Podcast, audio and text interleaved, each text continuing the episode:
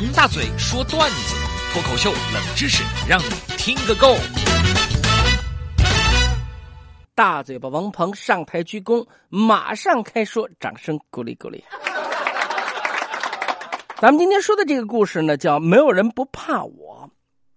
说这个天上的玉皇大帝呀，最近气坏，因为人间呢，呃，越来越多的人不信他，所以他的香火呢越来越少。于是他叫来凡人眼里几个厉害的角色，什么雷公电母、风婆龙王，咆哮道：“你们即刻到凡间，给他们点颜色瞧瞧，让他们立马供应香火，否则别怪天庭不客气。”四位神仙得到玉皇大帝的命令，雄赳赳、气昂昂去了。玉皇大帝心里面得意呢，角落里面有个胆怯的声音就说了。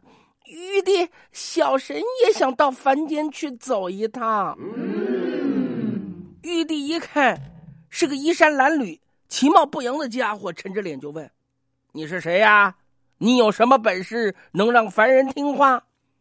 那小神颤抖的声音说：“小神无德无能，只想为天庭分担一点。”玉帝不耐烦了：“哎，去去去去去去，要去就去吧，别丢脸就成。”没多久，各路神仙回来了，全都灰溜溜的。风婆婆上气不接下气：“玉帝呀，小神大风刮了一阵又一阵，可人间房屋是钢筋水泥铸造的，吹不动。而且他们建了什么绿化防风带，他们一点都不把我放在眼里面。”雷公电母呢，一脸气急败坏。雷公说：“玉帝呀，凡人掌握了现代科技呀。”家家装上了这个避雷针，啊，根本不踩我们。龙王气息微弱的说：“玉帝呀，微臣使出浑身解数，大水发了一场又一场，体力严重透支。